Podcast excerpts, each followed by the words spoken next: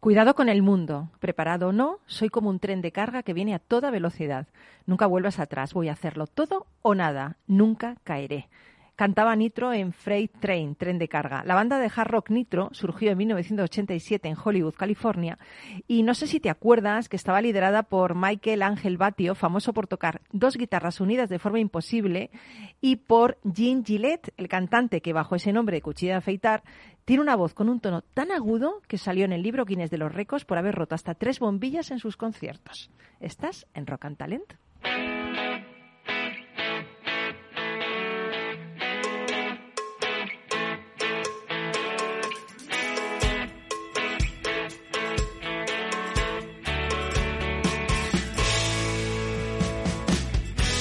En Capital Radio, Rock and Talent, con Paloma Orozco.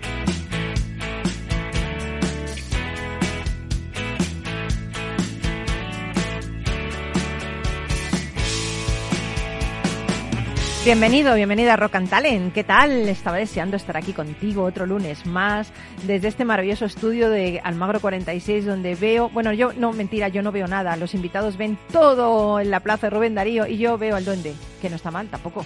Pero en fin, no sé, algún día me gustaría ver un poquito de la calle Almagro.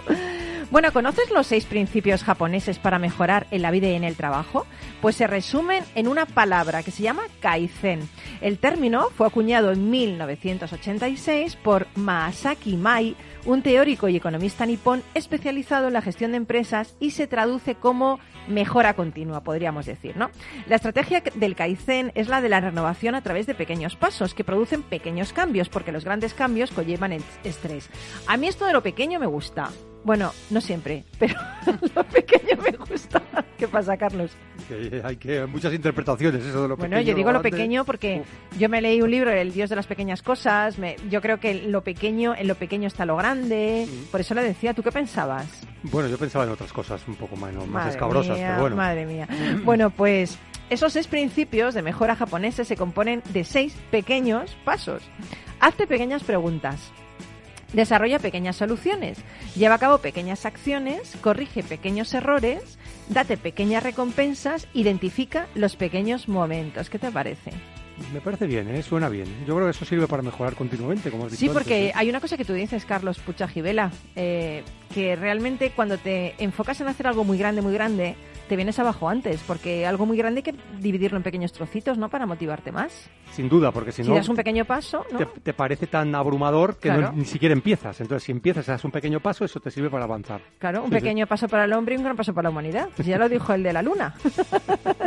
bueno, pues hoy en Rock and Talent queremos eh, pasar este tiempo contigo. Estamos encantados de que estés ahí y con nuestros invitados, que son súper talentosos y súper inspiradores. Eso sí, por el lado del rock no vienen porque no llevan batería, ni llevan guitarra, ni nada, pero llevan, vienen por el lado inspirador.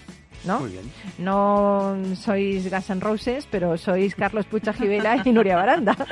bueno, Nuria Baranda es fundadora de Logofonía, logopeda especializada en voz y terapia miofuncional. ¿Qué tal, Nuria? Buenos días, Paloma. Encantada de estar aquí. Por Dios, qué voz. Esto sí es una voz, no la nuestra. Eh, se nota que es experta en esto. Nuria nos va a hablar un poquito de la voz, de cómo utilizar y sacar más partido de la voz, de por qué nos cuesta ahora con la mascarilla poner un tono mejor. Bueno, nos va, nos va a poner, va a ser una clase total de coach donde vamos a salir de todos con una voz encantadora y seductorísima. Así, ¿no? seguro, seguro, seguro. Creo que de pequeña tuviste problemas con la voz y por eso te dedicas a ayudar a la gente, ¿no? Pues la verdad que sí, cuando estaba en la universidad estudiando logopedia, eh, tenía los típicos trabajillos para ganarte tu sueldo pues de una tienda o poniendo copas. Claro, son trabajos en los que estás hablando todo el tiempo.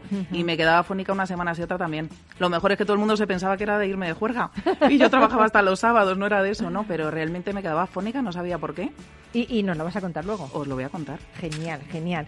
Luego tenemos a Cristóbal Alonso, que es CEO global eh, de Startup Wise GUIS una aceleradora a la que ha convertido el líder en inversión en startups B2B a nivel europeo.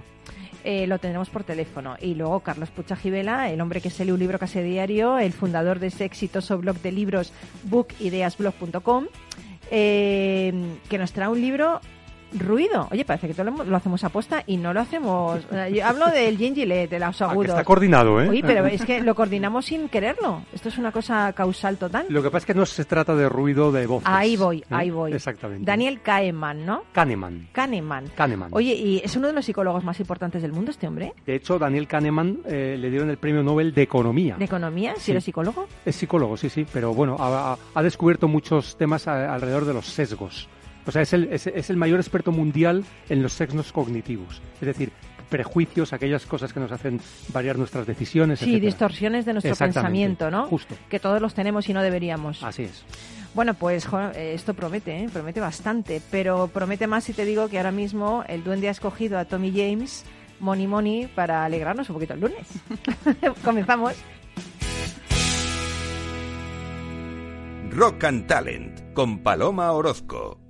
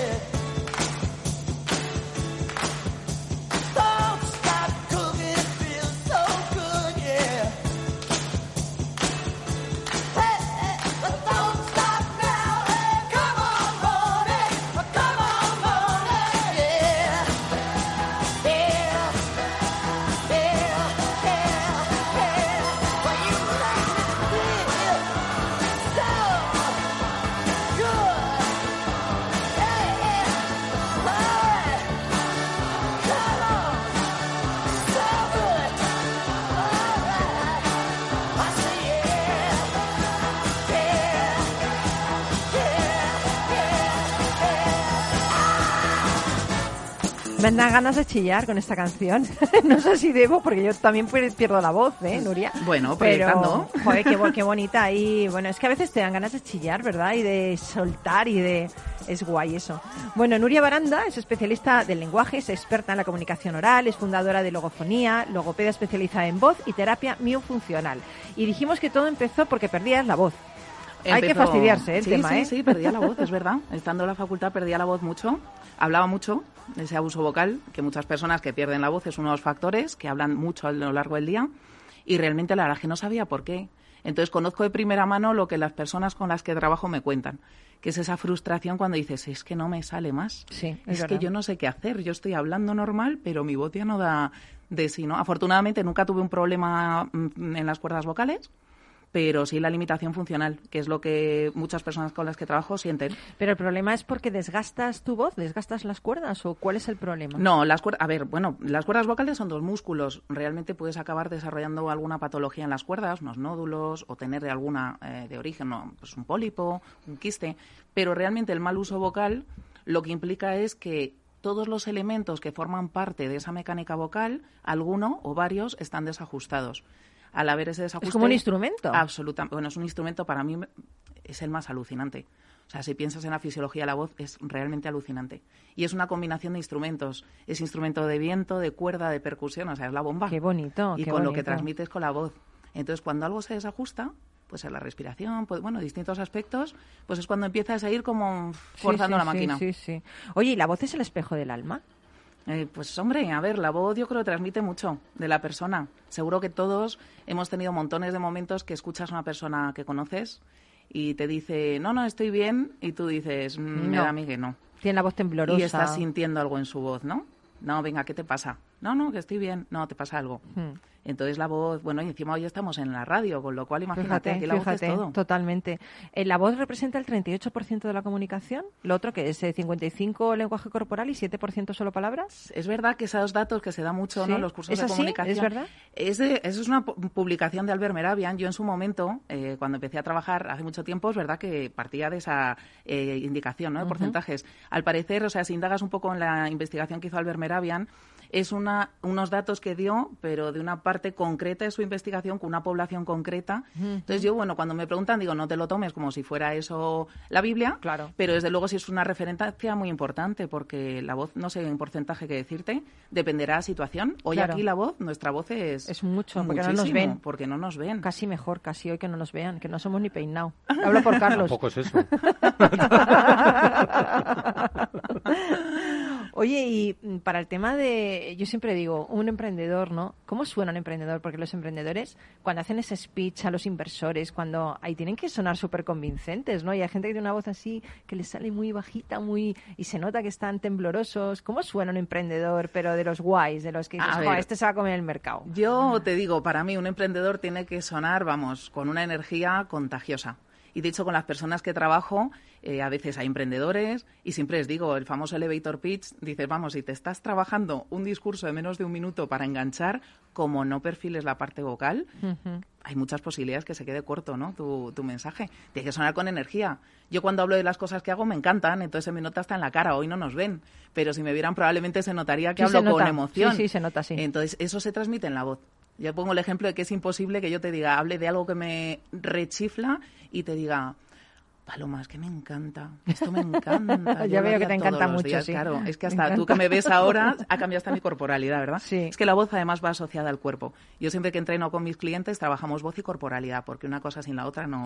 La corporalidad es importante porque es la caja como de resonancia, ¿no? O sea, quiero decir, si tú estás en un asiento y estás como, como derrumbado en el asiento y le cuesta más salir a la voz. Yo siempre he pensado eso, no sé si está bien o no pensado. La parte postural es súper importante cuando trabajas técnica vocal. Hay que tener una buena verticalidad, porque la voz empieza en el diafragma, que está, ya sabes, pues dividiendo la cavidad pulmonar de abdominal. Entonces, O sea, está, el diafragma está como un poquito más abajo del vientre, ¿no? Está al final de las costillas. Al final de las costillas, ¿eh? vale, Las que vale. Está por ahí metidillo, es una bóveda muscular.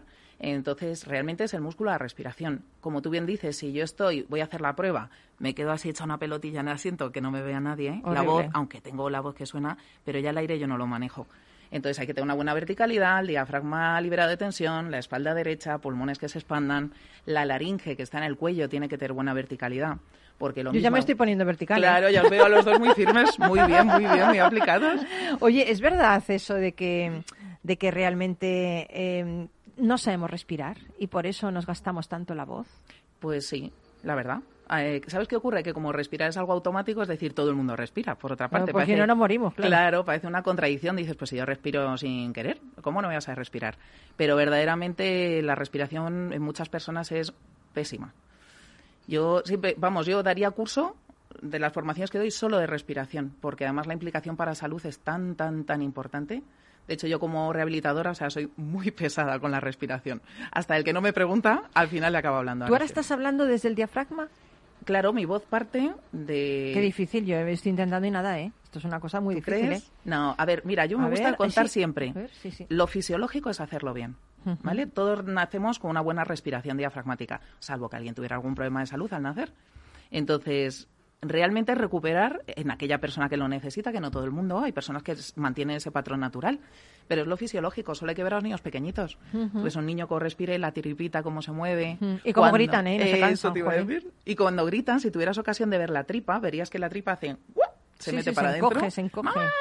¿No? Y dices, madre mía. Oye, qué cómo- bien gritas por otro lado, Nuria, ¿eh? Sí, ¿no? Has vuelto a la infancia. Menos mal que lo he hecho bajito. Oye, ¿por qué lo perdemos?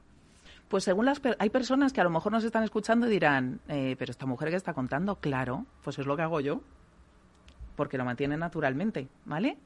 Pero ¿por qué se pierde? Pues cada persona pueden influir distintos factores. Desde el factor que habla en un origen muy temprano de las personas, cuando el niño empieza la bipedestación, cuando adopta postura vertical, ya por fuerzas hay una propensión a que el aire pueda quedarse más arriba, en la zona, digamos, eh, clavicular, ¿no? en la parte torácica alta.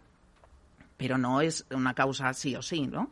Pero también que influye, pues influye lo nervioso que sea una persona, lo rápido que hable, la tensión que genere, ¿verdad? Hay personas, tú cuando hablas de algo, volviendo a lo que decíamos antes, que te gusta, eres más vehemente, en un buen sentido, hablas con energía, eso es maravilloso. Ahora, si toda esa energía la vuelcas en muchos movimientos, en adelantar la cabeza, en tirar, ¿ves la respiración? eso se llama Paloma Orozco, sí.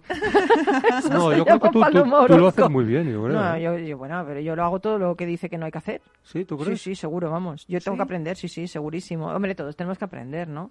Pero, pero fíjate, yo ahora, ahora quería decir una cosa. La mascarilla. A mí, hmm. hablar con mascarilla me supone un esfuerzo sobre todo porque se te está rozando en la boca, ¿no? Entonces, ¿se puede seguir siendo encantador o encantadora con mascarilla? Porque esto es muy complicado, esto ya es un reto, esto... a ver, Nuria. Mira, yo creo que más nos vale. Más nos vale. Más nos vale porque esto todavía hay tiempo, ¿no? Todavía está con mascarilla. Es verdad que limita, es verdad que limita e incomoda. Y, realmente afecta a la, a la, voz, ¿vale? Porque, por un lado, por ejemplo, la FP2, con ese grosor que tiene, está comprobado que reduce unos decibelios la voz, con lo cual la intensidad hay que elevarla en muchos casos. Y sobre todo lo que cambia es tu percepción de tu propia voz. Entonces, como te oyes diferente, yo tengo pacientes de foniatría que a lo mejor trabajamos las sesiones, yo trabajo ahora todo online, y dicen, si es que me sale, pero es que luego llego a la oficina, es que no me reconozco la voz. Esa percepción tuya varía, porque claro, hay una, un obstáculo. Entonces, bueno, aún así se puede, te tienes que adaptar. Mira, yo ayer estuve, ayer fue sábado, estuve cantando, que he entrado en un coro gospel recientemente. ¿Qué me dices? Oye, ¿no cantas algo ahora, ¿eh? No, no, no, no ya, eso ya a un nivel avanzado. perdona, puedes decir, entrar en un coro gospel y no cantar Te quiero poner el ejemplo, te quiero poner el ejemplo. Ayer estuve con una FP2 ¿Cantando? Eh, sí. Madre mía. Y realmente, a ver, pues hombre, estaría mejor así a pleno pulmón, como quien dice. es decir, se puede, hacer, ¿vale? Mm. Pero sí que hay una variación. Lo que hay que tener mucho cuidado son con dos elementos. Mira, te los voy a contar porque seguro hay gente que le pasa. Uno, que como uno no se oye igual, hay personas que elevan excesivamente el volumen. Sí, es verdad. Entonces tiene un desgaste innecesario. Y dos, es que hay muchas personas que la mascarilla, al tener la percepción física, nariz, boca, empiezan a respiran más por la boca y aspirado. Esto que suena. Incluso hay personas, esto yo por el tema mío funcional, por eso tengo observado en pacientes míos, que adelantan el mentón al respirar. Es decir, están hablando como adelantando, como esa sensación de Madre mía, qué agonía con la mascarilla, madre mía, qué agonía. Eso hay que trabajarlo, sí. Hombre, sí, verdaderamente, si tienes que estar con ella todo el día y te supone un obstáculo, pues merece la pena trabajarlo. Madre mía. ¿Y qué tiene que tener una voz para que enamore? ¿Qué, voces nos gustan? ¿Las graves, las agudas? ¿Qué tono tenemos que poner? ¿Cuál, es la voz que dices, esta voz a la gente le encanta? ¿Cuál sería? Yo creo que hay una, en España hay una preferencia por voces tirando más a grave, por una modulación más bajas, ¿no? Más, baja, el tono más, más baja de tono, ¿eh? No de, no de volumen. Y, mm, y bien modulada, ¿vale? Esto en general.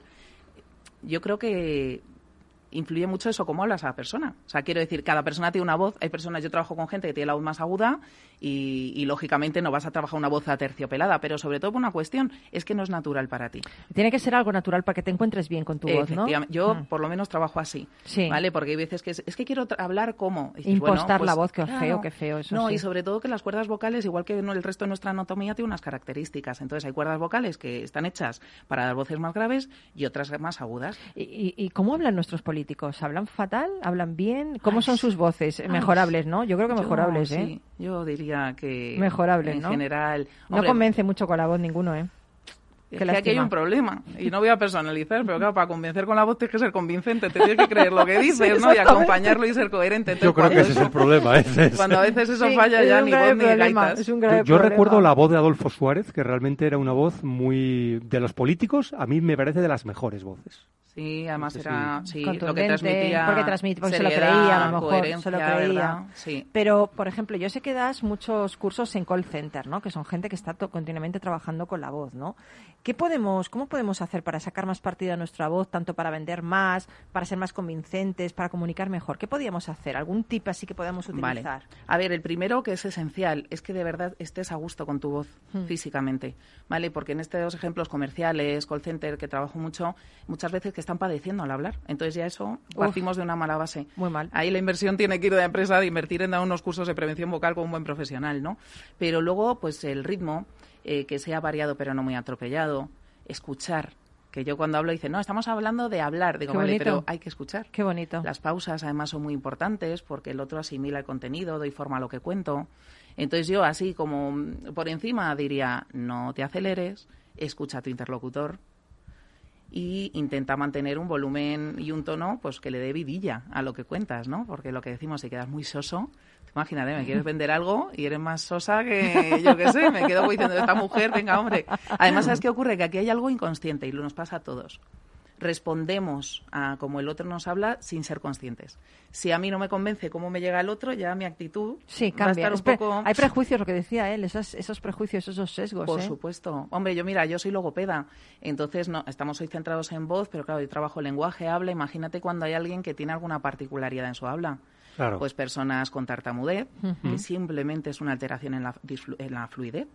Pero a veces se presupone que tiene algún tipo de problema en absoluto pero personas que tienen a lo mejor problemas de articulación, dislalias, ¿no? que algún sonido suena una S o una R, o es un problema solo de articulación, pero ya parece que esa persona. Pero yo quiero romper una, una, lanza por estas personas porque Demóstenes, el, el mejor orador de la historia griego, era eh, está considerado el mejor orador de la historia y era tartamudo. Sí, sí. Bueno, era al inicio, luego se, bueno, lo, porque se lo corrigió. ¿eh? La leyenda estuvo estaba corriendo por la playa con piedras en la boca, estuvo estudiando discursos, es verdad, eso se puede aprender, se puede mejorar. se puede mejorar. Una persona que tiene tartamudez es una condición que Mira el discurso del rey, estuvo Nuria ahí ayudándole, por eso la película. Estaba ahí de fondo, es verdad. la película. Pues sí, sí que se puede. ¿Sabes cuál es la clave en esos casos? Que de verdad la persona tiene que tartamudear fluidamente. No empeñarse, no, porque es una condición que no pueden evitar. Se puede entrenar, mejorar el tipo de habla. Entonces, como tú bien dices, hay personas que lo entrenan y luego se convierten. Yo conozco algunas personas con tartamudez y que precisamente a mí me encanta escucharlas, porque son unos comunicadores fabulosos, vamos. Y porque harán las pausas que los demás no hacemos, ¿no? Quizá hace más pausas, quizá te convence más su tono. ¿no? Puede ser, o sea, la pausa está claro que hay que trabajar un ritmo lento, alargar, que eso es muy importante. Yo cuando trabajo comunicación eh, aunque la persona no tenga tartamudez, siempre insisto en eso. Un ritmo pausado, que no es ni rápido ni lento, alargar las vocales, porque es donde se, ve, se nota la voz y donde tú puedes meter matices de modulación. a ver cómo se alarga una vocal alargando las vocales, lo que puedo hacer. las vocales, claro. Carlos. Alargando. Ahí está. No, eso es que tienes una algo tienes ahí que no te va bien. Pero si lo alargas es donde puedes meter modulación, porque si yo digo muy rápido y no alargo las vocales y te hablo así, Paloma, es como que pasado mi frase y se sí, sí, sí, muy bien, muy mal, muy mal. Eh, por último, eh, un líder. ¿Cómo tiene que ser la voz de un líder? Por si un emprendedor tiene que ser enérgico, un líder ni te cuento, ¿no? Pues para mí un líder... que dirige mm, gente, que lleva... Sí, sí, tiene que sonar, vamos, convincente absoluto. Convincente, eh, contundente seductor o, cautivador, ¿no? En, en, el mejor de los sentidos. Que te atrape. Que te enamore. Te atrape, te enamore, entonces todavía vas a tener más ganas de seguir a esa persona y que transmita esa coherencia de lo que dice y lo que hace. Genial. Me ha encantado, ¿eh? Me ha encantado conocer a Nuria. Eh, preciosa ella, preciosa lo que dice, ¿eh? porque madre mía, eh, mm. Además es que es, es, una cosa increíble lo importante que es la voz y no le hacemos caso a nuestro instrumento. ¿eh? Bueno, quédate con nosotros que todavía nos queda mucho y tenemos que escuchar a, a Cristóbal Alonso y a Carlos Puig. Pero nos vamos ahora un poquito con unos consejitos de Publi y enseguida estamos contigo. No te vayas, aquí estamos.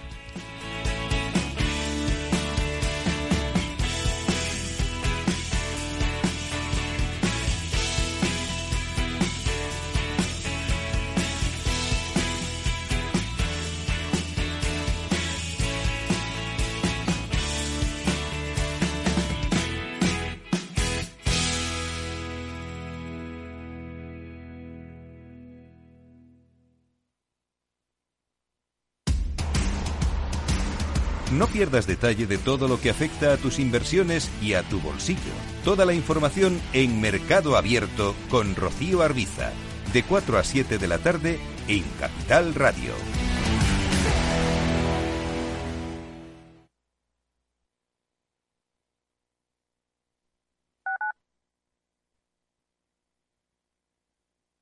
Escuchas Capital Radio, Madrid 105.7, la radio de los líderes. Metro de Madrid te lleva de forma segura al trabajo, al gimnasio, al retiro. Un medio de transporte accesible y rápido que te acerca a los lugares y a las personas que más quieres. Ahora y siempre, utiliza el transporte público. Ahora y siempre, muévete en Metro. Metro de Madrid, Comunidad de Madrid. Esto te estás perdiendo si no escuchas a Luis Vicente Muñoz en Capital, La Bolsa y la Vida. Clemente Fernández, expresidente de Amper y encabeza a los minoristas de Abengoa. Al no haber posibilidad de crédito ciclo, pues yo creo que habrá que acudir ya a la SEPI, ¿no? un rescate de, de SEPI. No te confundas. Capital, la bolsa y la vida con Luis Vicente Muñoz, el original. Capital Radio. Siente la economía.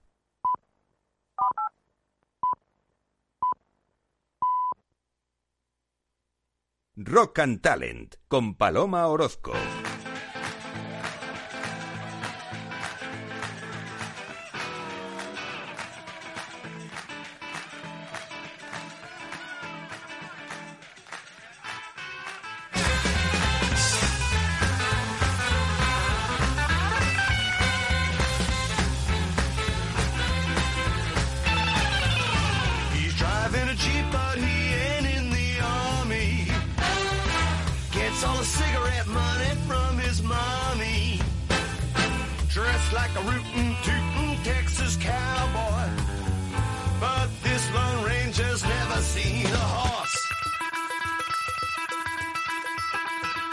They wanna be Americano, Americano, Americano.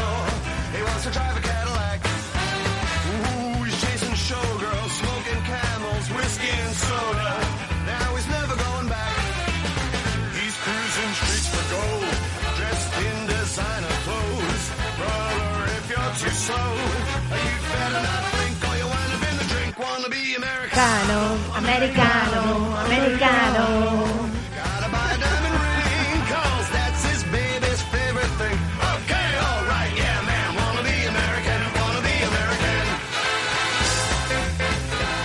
Americano, ameri- es que yo quiero seguir cantando, duende. Ya me, dices que, que empiece, me pone esta canción, eh, me quitan los cascos, me he puesto a bailar, la gente se ha reído de mí, Nuria y Carlos. Pues claro, yo me vengo arriba, ¿comprendes? Americano, americano. En fin. Bueno, no sé si americano es nuestro próximo invitado. Es español, ¿eh? Próximo invitado es español.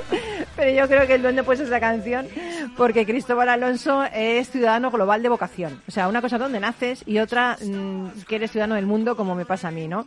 Bueno, eh, Cristóbal nació en Madrid, pero es que además su vida ha transcurrido por ciudades de medio mundo, como Estados Unidos, República Checa, ha hecho negocios en Italia, en el norte de África y en la actualidad reside en el Báltico, una de las regiones eh, europeas con más actividad innovadora. Allí ejerce como CEO eh, global de Startup Wise Guys, una aceleradora a la que ha convertido el líder en inversión en startups B2B a nivel europeo. Allí ni más ni menos, ¿eh? allí en el Báltico. Conectamos directamente con... Eh, ¿Dónde estás? Cristóbal Alonso, buenos días. Estoy en Letonia. estoy En Letonia. Ahora mismo. Ni, ni más ni menos que en Letonia, fíjate. Digo yo, qué Y me has lejos. puesto una sonrisa en la boca, ¿eh? Viendo, imaginándote bailando ahí en, No, el, no, pero- en el pero- plató y demás. ¿eh? Mira, ¿sabes lo que pasa? Que la gente se piensa que es broma. Se piensa que yo eso No, como no, un no, guion, no. pero es que yo he soltado los cascos y me he puesto a bailar de verdad. aquí te puede decir Carlos Claro, y claro, aquí estábamos, vamos. Estábamos aquí dándolo Desatados. todo. Dándolo todo, dándolo todo. Bueno, eh, Cristóbal, eres un auténtico ejemplo de que de que cada vez más el mercado de la innovación es un mercado global, ¿verdad? A mí me gustaría que nos contaras cómo llega un estudiante español de Madrid a CEO global de una empresa del norte de Europa. ¿Cuál ha sido tu recorrido? Porque puede ser importante que la gente se mire en ti, ¿no? Como referente. Sí, bueno, ya sabes que a veces las historias se cuentan mejor hacia atrás que hacia adelante, ¿no? Sí, me es muy fácil explicar los, los pasos cuando ya los has dado todos, ¿no? Pero bueno, yo digamos, yo creo que siempre, siempre quería ser internacional. Yo me fui a jugar al baloncesto a Estados Unidos a un high school eh, en época de instituto, en el 91-92, en- Ujú. justo antes de las Olimpiadas. Yo creo que eso un poco marca que eso sí, que era mi trayectoria, mi primer trabajo con Andersen Consulting, ahora Accenture. Ya me fui a Turquía, estuve con JP Morgan en Londres. Creo que eso estaba siempre en mi sangre, ¿no? Esto mi padre era ingeniero, en España nos habíamos movido en 12, 13 ciudades. Madre mía. Yo llevaba la, llevaba la, la manta del nómada. Y mis hermanas lo odiaban y lo odian y se han movido muy poquito después de aquello.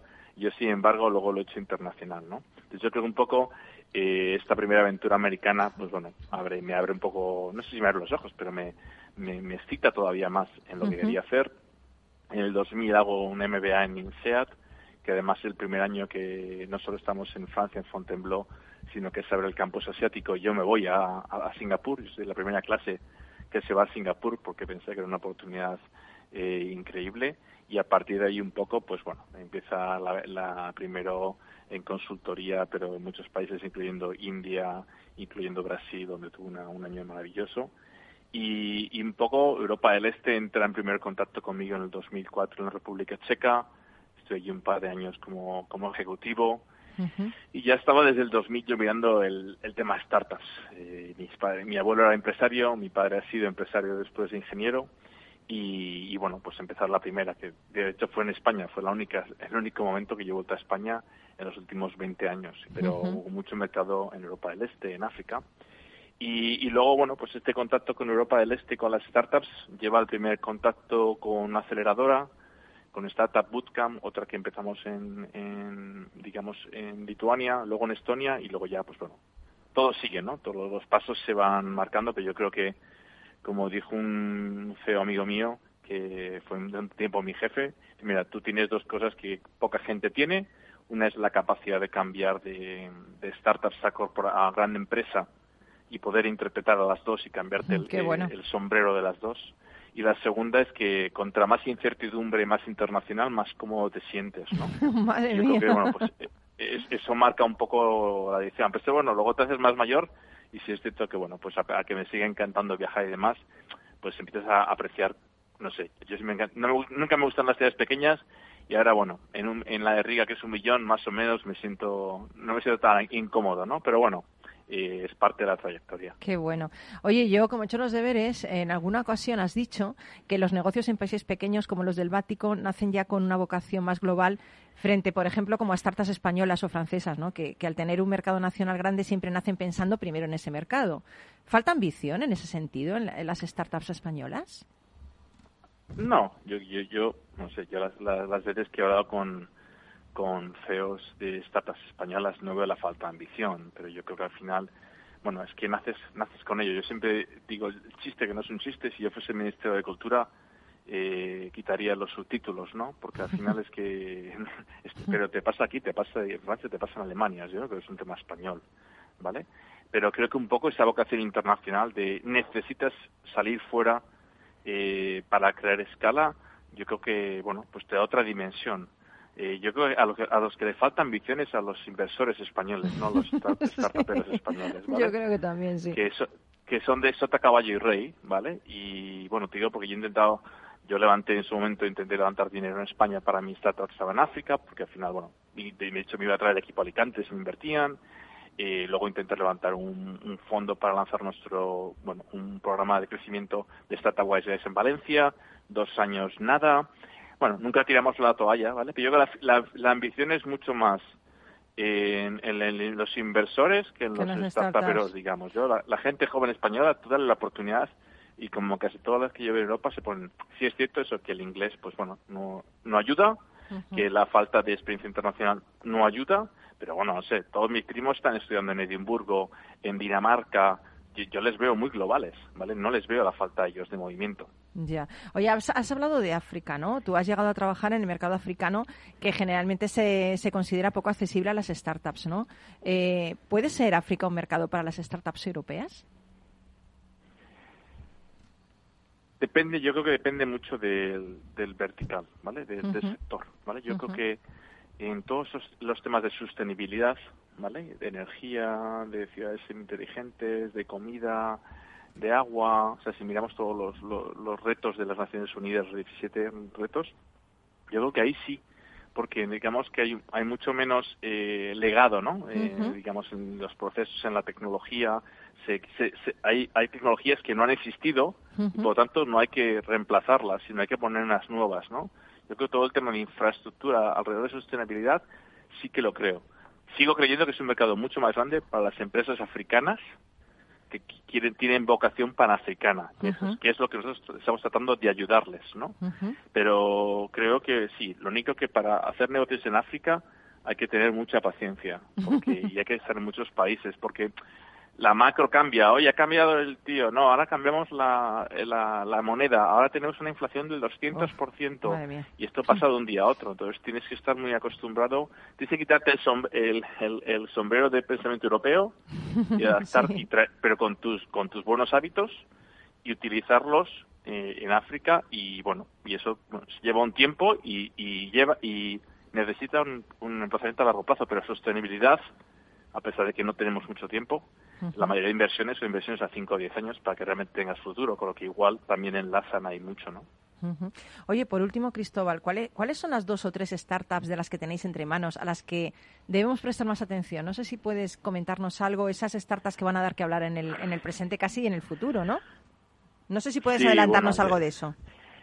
Sí, pasa que cuando, esto es como, yo tengo 250 hijos, ¿no? Eh, digamos, todo mi portfolio. Es decir, ¿a quién, ¿a quién quieres más? A papá y a mamá, ¿no? Y aparte, siendo todas del mundo business to business, a veces los nombres no, no los recordarás. Pero bueno, mira, te digo tres nombres que aunque no te recuerden nada, igual dentro de unos años sí que son unicornios. Tenemos una empresa que se llama Ondato, que está en todo el tema de conocimiento del cliente para banca financiera y lo que están creando es una, una plataforma para que no solo te identifiques una vez, sino que los bancos continuamente sepan con quién están hablando de una manera continua, ¿no? Ellos Ujú. una plataforma de compliance, no sé cómo se dice en español. Tenemos una empresa letona, esta es una empresa de Lituania. Eh, Ujú. Lituania está haciendo como ya casi 8 o 10 millones de revenues en menos de dos años. Eh, hay una empresa que se llama Sinos, con C, Cenos, que hace simulación, software de simulación para ingeniería. Esto es un mercado súper dominado por súper grandes y ellos a través de un open source están dando acceso a simulación para hacer antenas, para hacer eh, microwaves, todo el tema de hacer industria 4.0 y hacerlo accesible a cualquier ingeniero y está vendiendo muchísimo en Brasil, en México, pero también en Estados Unidos y en, bueno y en, y en Alemania. ¿no? Y luego, bueno, por darte una, una divertida, hay unos, tenemos una empresa ucraniana ahora que se llama EFA, con dos Fs, que han creado un- una línea de productos de papel biodegradable, digamos, empezando con un cepillo de dientes, sencillo, blanco, pero precioso, o sea, combinando la línea de diseño, eh, digamos, con el tema de que se pueda reciclar los cepillos de dientes y todos los, lo- lo- los elementos de un cuarto de baño, sobre todo para hoteles, para, Me encanta esa para idea. aerolíneas y demás. Carlos, Y- ¿qué- pero bueno, y este está liderado por una, por una mujer, por Tasha, que es una mujer increíble, con un bebé de tres meses y haciendo el programa a tope. Madre y el marido embarcado también en la startup. O sea que, pero Qué bueno, pues vaya familia, están cambiando el mundo. Que, quería preguntarte algo, Carlos, Sí, Cristóbal. ahora que has hablado de una startup del mundo financiero y ahora está muy de moda hablar de que las finanzas descentralizadas em, son, son el futuro de las, fin- del, del mundo financiero, ¿no? ¿Hay alguna startup que tenga que ver en- con ese mundo, con las finanzas descentralizadas y las criptomonedas, etcétera, o no? Sí, tenemos varias en criptomonedas, pero yo, eh, digamos, sí, mira, yo te doy más casos en, en África. Tenemos una empresa en África que está utilizando, por ejemplo, todo el tema de las, lo- los monederos electrónicos en móvil para crear eh, tarjetas de crédito virtuales sin comprar en Europa. ¿vale? Pues los africanos quieren comprar bueno. Facebook. Si no tienes una tarjeta de crédito en Europa, no puedes comprarlo. Lo que hacemos es, es creamos una en Europa, pero la rellenamos con un monedero, con un monedero electrónico de su operador móvil en Nigeria Sí. y de repente pueden comprar Facebook Ads, pueden comprar eh. Netflix, pueden comprar. Ent- Entonces ahí sí vemos, y obviamente, pues con una protección por detrás eh, súper im- súper importante, ¿vale? Pero bueno, en todo el tema de ciberseguridad a la vez, digo, estamos trabajando muchísimo y hay tanto, tanto lo que es eh, tecnologías de blockchain como también la educación, hay muchísimas, eh, la educación a- a- al empleado normal de cómo le pueden atacar, digamos, en su email, en sus cuentas, en sus datos y atacar a las empresas a través de ellos, ¿no? Bueno, qué interesante, Cristóbal. Oye, que si te vienes por aquí, por, por España, te das una vueltecita por Madrid y te entrevistamos aquí en directo, ¿eh? Que hace más Cuando- sol, ¿eh? Hace más sol aquí, eh, perdona. Yo- sí, Ma- más sí, sol hace que allí. Seguro. ¿Eh? Veintitantos grados que aquí, aquí- ¿eh? Eh, esto ya sabes que no es un tema de temperatura, pero como dices, de sol. La, la luz es lo que lo único que Claro. realmente, bueno, la luz y las montañas, que aquí no hay ninguna, son las dos cosas. Pero bueno, yo voy todos los meses, menos por la- durante la pandemia, yo soy el presidente de alumnos de INSEAD en España y voy todos los meses, ¿eh? O sea Bueno, pues uno de esos te vienes de- por aquí y te das una vueltecita y nos invitas a tomar aperitivo. Da- Daremos el baile en directo entonces. Y ves en baile en directo. Ahí está, ahí Venga. está. Venga, muchas gracias, Cristóbal Alonso. Eh, mil gracias, ¿eh? Buena, buena, buen día hoy y, y nada, seguir revolucionando el mundo, que es lo que estás haciendo. Eso haremos, eso haremos. Lo intentaremos como mínimo, lo intentaremos como mínimo. Genial, hasta cuando quieras. Aquí seguimos en Rock and Talent. Sixteen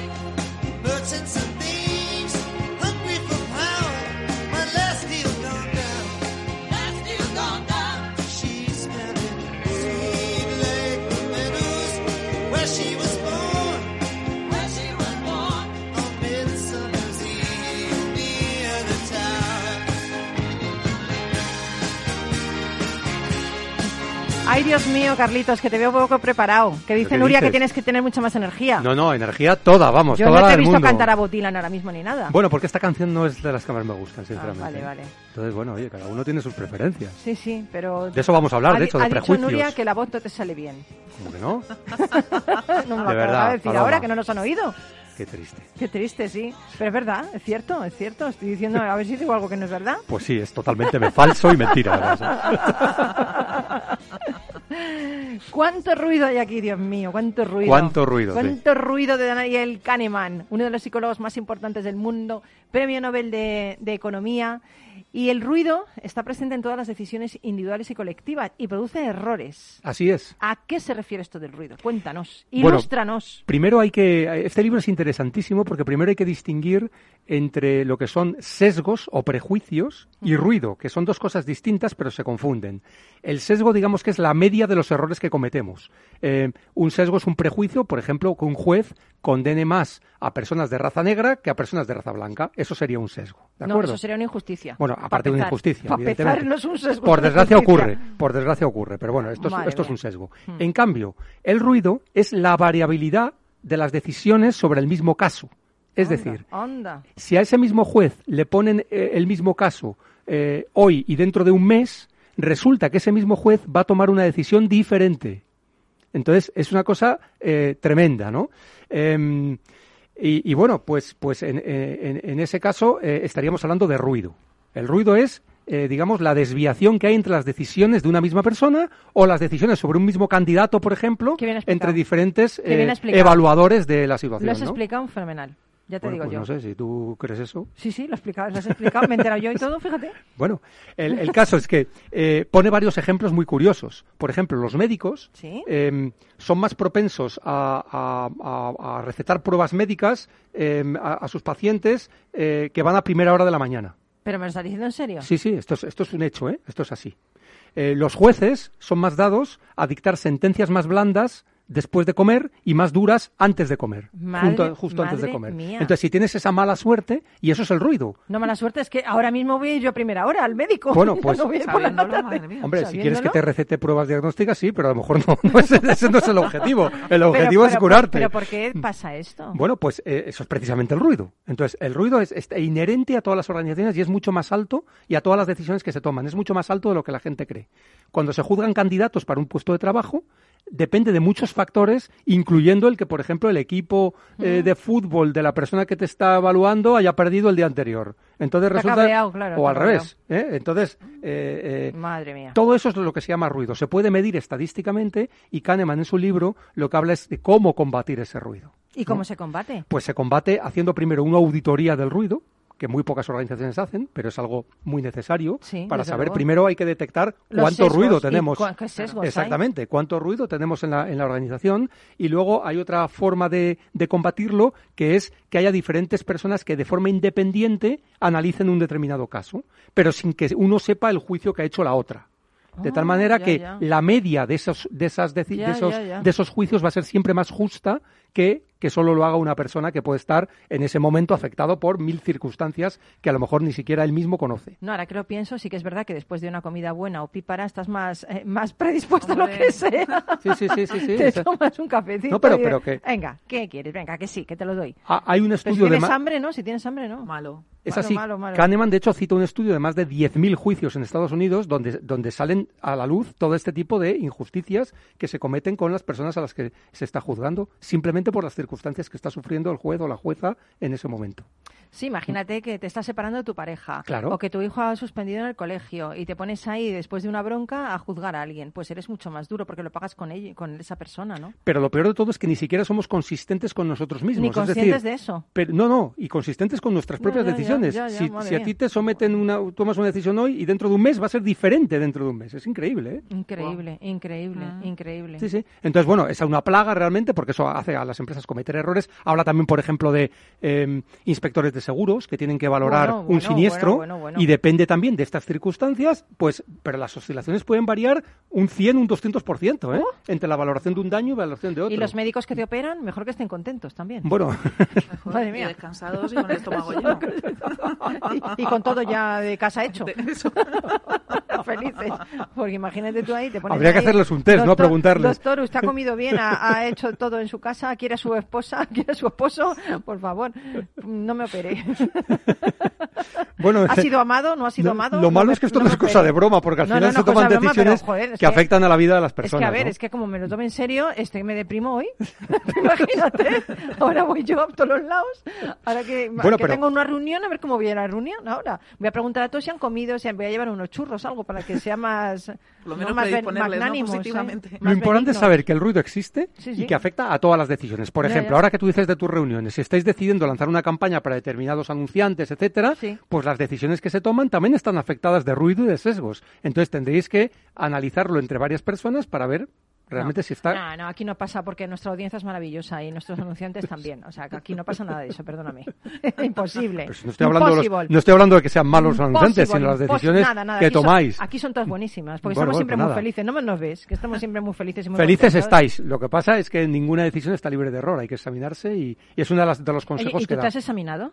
Por supuesto. ¿Y qué tal? Pues hay un porcentaje de cosas que están mal hechas. No me lo creo. ¿Carlos Pucha. Gibela, que es perfecto? Pues no, no, perfecto en absoluto. ¿En serio? Vamos, seguro. No, ahora hablando en serio es bueno hacerlo, ¿eh? Porque sí que estamos... Un autoanálisis, exactamente. Sí, ¿eh? estamos... mm, Realmente son distorsiones cognitivas Totalmente. que son inherentes al ser humano. Sí. Entonces no nos damos cuenta. Hay que ser conscientes de cómo decidimos y de y del peso que tiene ese ruido en, nuestro, en nuestras decisiones. Y así decidiremos mejor. Por lo menos de forma más justa. Para los demás y para nosotros, ¿no? Totalmente. Y sobre todo en profesiones como las que estamos hablando, médicos, jueces, etcétera, que son especialmente sensibles las- los, resu- los resultados de sus decisiones, pues hay que hacerlo con, más, con más- mucho más cuidado. ¿no? Totalmente, totalmente.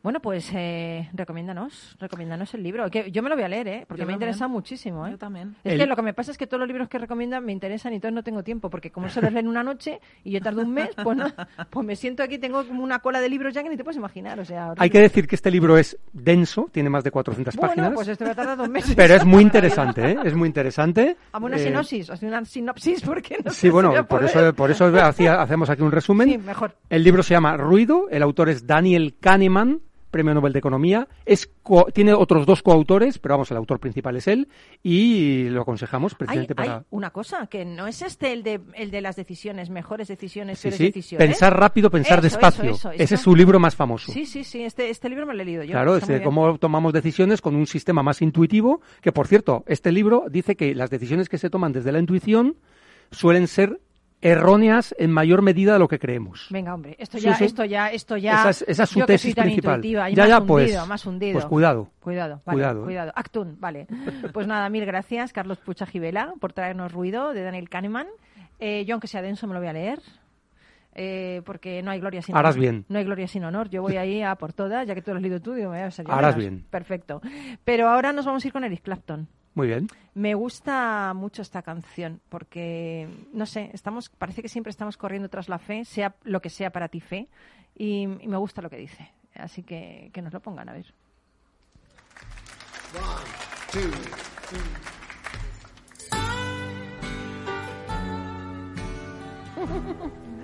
Un sabio maestro llamado Lin estaba acostado en su lecho de muerte, rodeado por sus discípulos.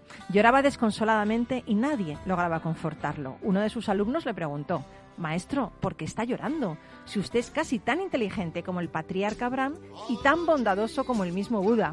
Al escuchar esto, un anciano Lin le respondió, cuando parte de este mundo a comparecer ante el gran tribunal celestial, nadie me cuestionará porque no fui inteligente como Abraham o bondadoso como Buda. Por el contrario, la pregunta que me harán será, Lin, ¿por qué no fuiste como Lin? ¿Por qué no ejerciste tu potencial? ¿Por qué no seguiste la trayectoria que era la tuya propia y personal? Así que recuerda, amigo, amiga, si ni te llamas Lin o te llames como te llames, que si no vives tu propia vida estarás viviendo la de otro. ¿Te has planteado la vida que, te estás, que estás viviendo en este momento? Yo creo que es lo mejor, lo mejor del mundo es ser uno mismo, porque los otros puestos están ya ocupados. Así que aunque lo hagas mal, por lo menos ese puesto y ese papel es tuyo, ¿no? Desde que naciste. Os decía que me gustaba esta canción, ¿no? Carlos, Nuria, me gusta mucho porque hay una estrofa que dice exactamente, luego vamos corriendo tras la fe, todo nuestro mundo se hace realidad en los sueños y nuestro mundo tendrá sentido cuando el amor llegue sobre nosotros. Bonito, ¿eh? Mm, muy bonito. Es buenísimo. El amor llegue sobre nosotros, no a nosotros, sino sobre, nos inunde, ¿no? Sobre nosotros. Bueno, pues mil gracias Nuria, mil gracias Carlos, mil gracias Cristóbal y a ti por estar ahí siempre. Mil gracias, amigo, amiga. Un abrazo enorme de todos los que hacemos Rock and Talent. Y mi consejo samurái de hoy. La lluvia solo es un problema si no te quieres mojar. ¿Qué os parece? Fantástico. sé feliz. Nos oímos por aquí. Chao. Buena semana.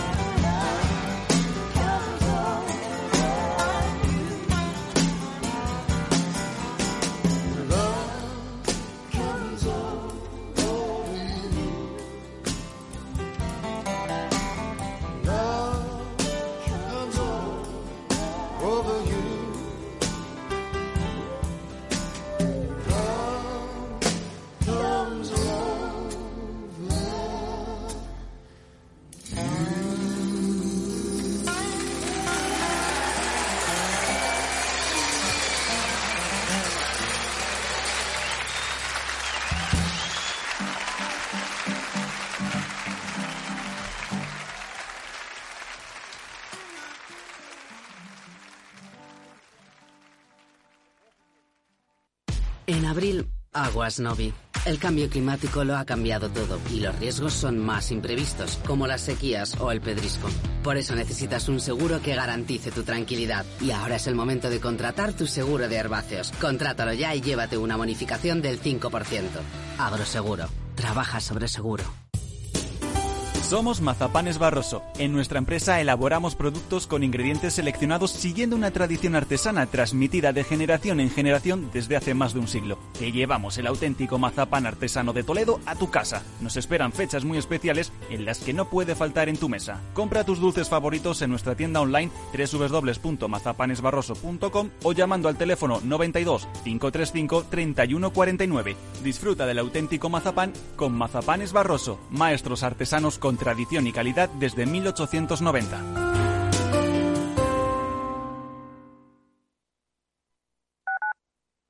Capital Radio Madrid 105.7. Metro de Madrid te lleva de forma segura al trabajo, al gimnasio, al retiro. Un medio de transporte accesible y rápido que te acerca a los lugares y a las personas que más quieres. Ahora y siempre, utiliza el transporte público. Ahora y siempre, muévete en Metro. Metro de Madrid, Comunidad de Madrid. Si te gusta la cocina gallega de siempre, en el Mesón Gallego 1 y el Mesón Gallego 2 encontrarás los mejores pescados y mariscos de las costas junto a recetas de la Galicia interior, además de las carnes de Sanabria y los mejores embutidos de Zamora y nuestra terraza. Te esperamos en la calle Muller 35, teléfono 91 579 3623 y en la Plaza de la Remonta 13, teléfono 91 579 0769. Una recomendación del programa gastronómico Mesa y Descanso. Gráficas Naciones. Más de 50 años de experiencia en el sector de las artes gráficas. Apostamos por la última tecnología tanto en impresión offset como en digital y gran formato. Realizamos todo tipo de impresión. Tarjetas de visita, folletos, libros, vinilos, decoración y montaje de stands. Más información en el 91 629 2145 o en gráficasnaciones.es. Disfruta de la mejor cocina gallega en Montes de Galicia. Todo un clásico moderno en el barrio de Salamanca. Disfruta de la variada dieta atlántica, de las mejores carnes y pescados tratados con respeto y transparencia y regados con una de las mejores bodegas de la zona. En grupo, en familia o en pareja, Montes de Galicia te ofrece el espacio perfecto en cada ocasión. Conecta Ingeniería es el programa que acerca la ingeniería a la sociedad. Todos los miércoles de 10 a 11 de la mañana en Capital Radio con Alberto Pérez. Conéctate. Capital Radio.